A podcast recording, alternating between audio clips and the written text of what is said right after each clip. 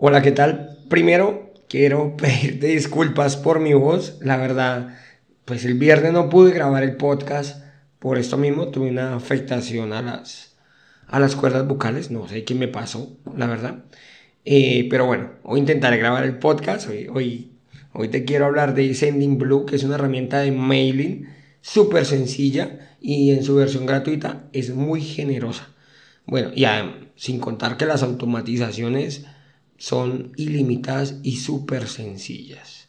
¿Listo? Bueno, antes quiero darte la bienvenida a Easy Podcast, el podcast, el programa donde hablamos de marketing digital y tecnología en tu idioma.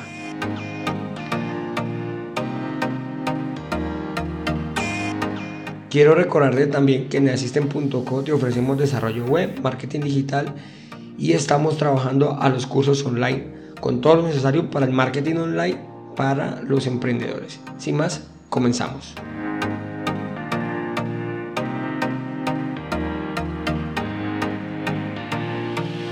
Bueno, como te decía, Sending Blue es una herramienta de mailing, bueno, una poderosa realmente herramienta de mailing. Y es que cuando buscamos una herramienta de, de esas de mailing, por todo lado encontramos a MailChimp. No voy a decir que sea malo, pero si estás comenzando con ese tipo de herramientas pues vamos a tener o vas a tener dificultades en la configuración. Sin contar que la versión gratuita ya no es tan generosa entonces es una opción más bien como difícil una, una difícil opción. Si no sabes qué es una campaña de mailing te invito a que escuches el podcast 70 donde te explico las diferencias entre mailing y enviar correos. Ahí te explico que son dos cosas diferentes. Te dejo el link en la nota del programa entonces voy a dar allí para que para que puedas acceder. Listo bueno, entonces siguiendo, por suerte, pues tienes varias herramientas muy intuitivas y generosas con sus versiones gratuitas que a uno le van ayudando a medida que va creciendo. Si crecemos en facturación, podemos ir pagando los diferentes planes. Por eso quiero hablarte de Sending Blue, que en su versión gratuita te ofrece 2000 contactos. Normalmente este tipo de aplicaciones te ofrecen 1000 contactos. Blue te ofrece 2000. Mm, además, bueno, de las cosas gratuitas tenemos 300 correos diarios para que procese. O sea, si tienes más de 300, el solo te va a enviar 300 y la cola la va a ir procesando eh, al día siguiente, así, así, así. Para empezar, pues es un muy buen punto de partida. Eh, las automatizaciones, como te decía al principio, son ilimitadas. Tiene unas plantillas de correo muy intuitivas. Realmente tiene, nos sirven de base para, para, todos los correos. Si estás así como en blanco, ellos en las plantillas son muy modificables, tienen así la opción de arrastrar e ir editando. Eh, también te tiene campañas por WhatsApp y campañas por SMS. Estos, los costos ya van por cada país, pero además, pues ellos te, además no, ellos te van a hacer la gestión. Cuando entramos al, a la herramienta Sending Blue, una vez te registres, nos va a llevar directamente al panel de control. En el panel de control vamos a ver los contactos que tenemos, las aperturas, cuántos clics, las listas bloqueadas y nos va a mostrar pues allí como el resumen rápido de las campañas que tienes eh, que ya enviaste y las campañas que están programadas por enviar. Al lado izquierdo pues vamos a encontrar los email que básicamente es el desglose de aquí del panel de, control en el cual puedes ver pues cómo le fue a cada uno y los que están pendientes. Evidentemente puedes entrar a cada, a cada campaña dándole un clic en el nombre, nos va, nos va a abrir la campaña y nos va a mostrar un, un informe más detallado de esa campaña en específico. Eh, Sending Blue funciona bajo unas plantillas que llaman ellos. Las plantillas son los correos que vamos a ir creando, o sea, el mail como tal, el, el cuerpo del correo. Esta parte, digámoslo así, que es como la más engorrosa que hay. Entonces, te lo explico para que lo tengas presente. Tienes que crear plantillas. Ellos le llaman plantillas, pero básicamente es el correo como tal. Y ahí sí lo vamos a asociar a una campaña de mail o a una automatización. ¿Listo? Entonces, por eso vas a ir creando un montón de plantillas, se van a crear una cantidad de plantillas que no son plantillas. Mm, imagino que la traducción pues lo dejó como plantillas, pero realmente son los cuerpos de los correos. ¿Listo? También tienes unas estadísticas, son unas aproximaciones que tiene de tus correos cuando están programados, cuando has enviado. ¿Listo? Eso es, es un resumen así, muy rápido, pero la verdad es, muy intuitivo cuando entras aquí a, a, las estadísticas. Incluso puedes filtrarlo por mes, por meses, por días y además te mide las conversiones, que serían los clics que han dado a nuestras, a nuestras campañas. Bueno, en la parte superior, vamos a seguir con la parte superior, vas a ver las automatizaciones. Esta es una parte súper importante si vamos a trabajar con eh, automatizaciones. Evidentemente, si vas a hacer un mailing, además de los correos electrónicos que vas a enviar con la frecuencia que tengas que enviarlo. Ahora está muy de moda enviar un correo diario. Para mi percepción, me parece muy intrusivo. No da como ni tiempo de leer tantos correos.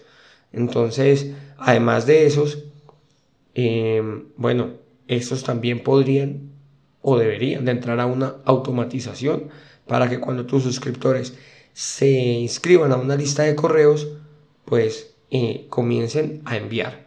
¿De acuerdo? Ellos aquí nos permite crear automatizaciones ilimitadas. La verdad está muy bien, ya que no todos los proveedores, bueno, ese tipo de aplicaciones lo permiten.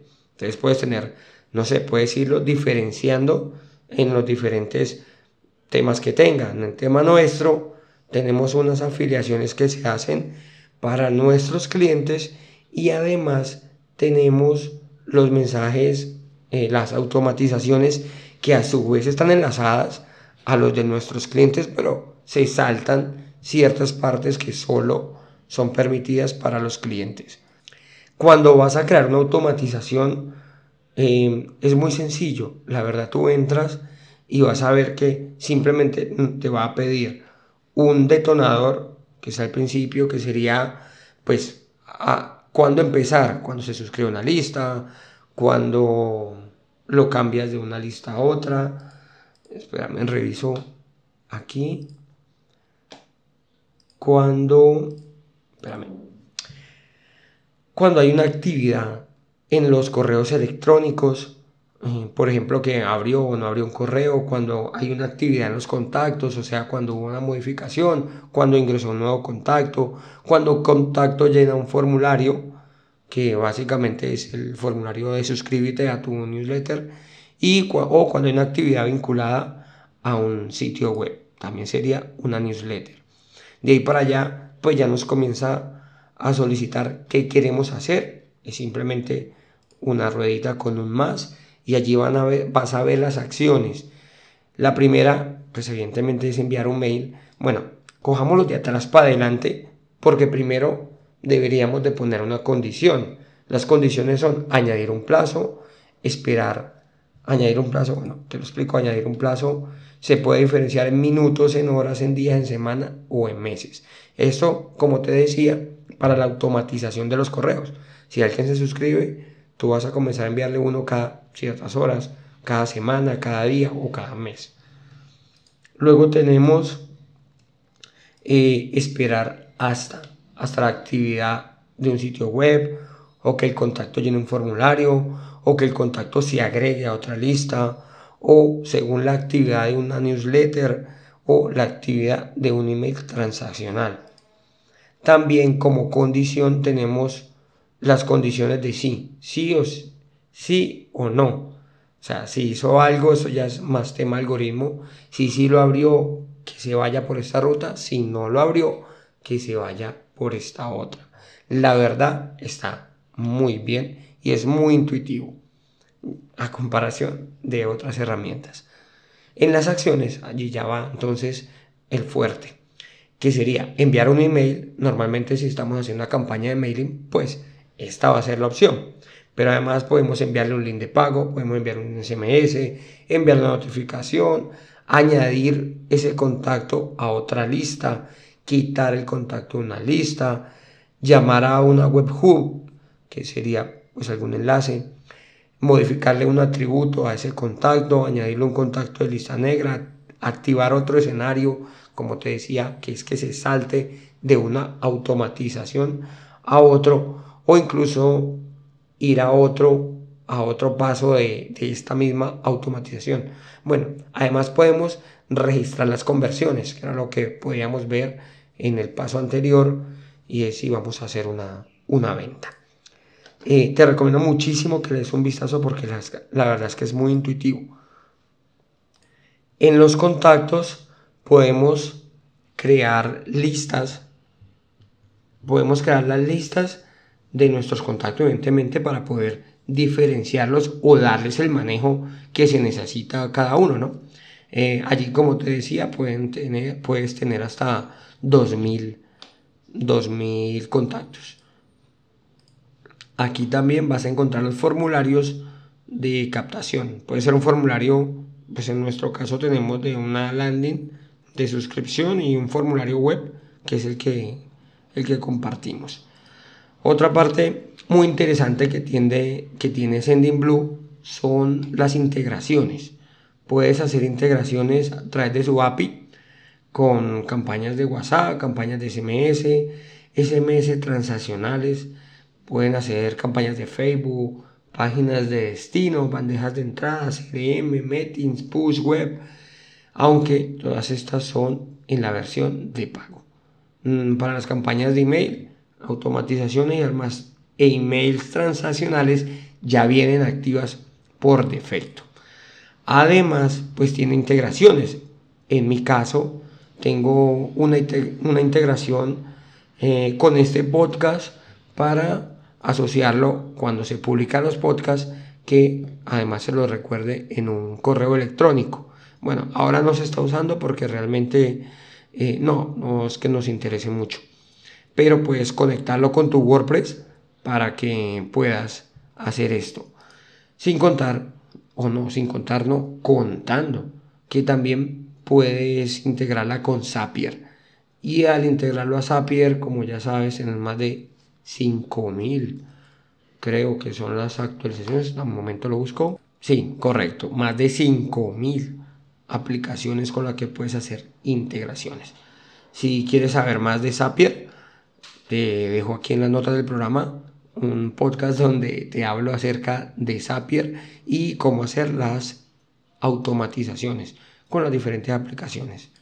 Bueno, insisto, si vas a darle un vistazo, si vas a trabajarlo, te recomiendo que te acuerdes el tema de las plantillas. Realmente, hasta que no lo entiendes, da bastante guerra, pero una vez identificas que primero debes crear la plantilla, ya es súper intuitivo, Cuando creas una plantilla, pues aquí te lo, te lo digo por encima, primero debes de configurarla y luego hacemos el diseño. En la configuración, básicamente, te va a pedir el nombre de la plantilla, el asunto y una vista previa. El resto información ya viene llena por defecto al momento de configurar la herramienta. Luego en la parte superior bueno, hay un botón arriba a la derecha que dice siguiente paso, que es donde pasaríamos al diseño. Él nos deja ver una vista previa de cómo se vería la versión de escritorio, la versión de móvil y bueno, y modificar el contenido. Como te decía, el contenido es, de arrastrar y soltar. Entonces al lado izquierdo tienes un título, un texto para agregar imágenes, botones, las redes sociales, HTML libre por si quieres hacer alguna modificación específica. Tiene tres estilos que son muy útiles, que es una fotico, un texto, una fotico superior, un texto inferior, una fotico a la izquierda, un texto lateral o un grupito de tres. Además, pues puedes colocar una cabecera con logo o un pie de página con el logo. Divisores y una barra de navegación. No te recomiendo mucho en hacer los correos de email muy, muy de campaña de centro comercial, no sé, o de revista de, venta de teléfonos. No sé si alguna vez has visto, no sé, si estás en... Lo dejo así, porque pues en cada país cambia, la verdad. Pero esos, esas revistas que te llegan con un montón de productos allí, porque muy, muchas veces ese tipo de correos van directamente a tu bandeja de, de spam. O sea, ya directamente nos hace pasar como spam. Yo te recomiendo hacer correitos. Te recomiendo que te suscribas a mi newsletter y vas a ver que mi correito es solo texto, la información pura y dura, no es más. Esto hace que nuestro correo no se vaya a bandeja de spam o que se vaya a ir por allá, no sé, alguna carpeta olvidada del correo electrónico. Ya los correos pues son muy, muy, ¿cómo te lo explicara? Exhaustivos con estas revisiones de los correos. Por suerte para nosotros, ¿no? Eso es un ganar-ganar. Ya no nos dejan llenarnos de tanta basura. Entonces la verdad, pues debes de tener un poquito de cuidado con ese tema para que puedas, para que tu correo pues tenga un, llegue a feliz término. Otra recomendación es que si manejas una línea de correos, pues puedes duplicarla. En la, cuando estás en las plantillas, allí puedes darle más, y duplicar. Esto lo que va a hacer es, pues, como traer la misma línea que vienes trabajando para que no mandes un correo pomposo con imágenes y otros sin imágenes o que uno envíes una letra un color de texto. Entonces, como para que todos sigan su misma línea. Ya, ya les hablaré del branding, lo que pasa es que quiero, quiero que nos lo explique Natalia, que es la que nos colabora a nosotros con todos estos temas de, de branding. Y por último, decirte, ah bueno, cuando, cuando pruebo una campaña, una, sí, una campaña o una herramienta mejor de mailing, siempre lo paso por estas aplicaciones, bueno, una página donde uno prueba la calidad del correo electrónico que está enviando. Y la calificación de Sending Blue es 10 de 10. ¿Esto que nos garantiza? Que el correo que enviamos va a ser un correo seguro y no va a ir a la bandeja de spam. Listo, entonces hasta aquí el programa de hoy. Espero que me hayas entendido con esta voz tan rara que tengo y sobre todo que te sirva el contenido. Si lo pruebas, pues por favor me lo cuentas o me envías un correo con dudas o inquietudes andres.com o que nos regales una valoración positiva en la plataforma que estás utilizando.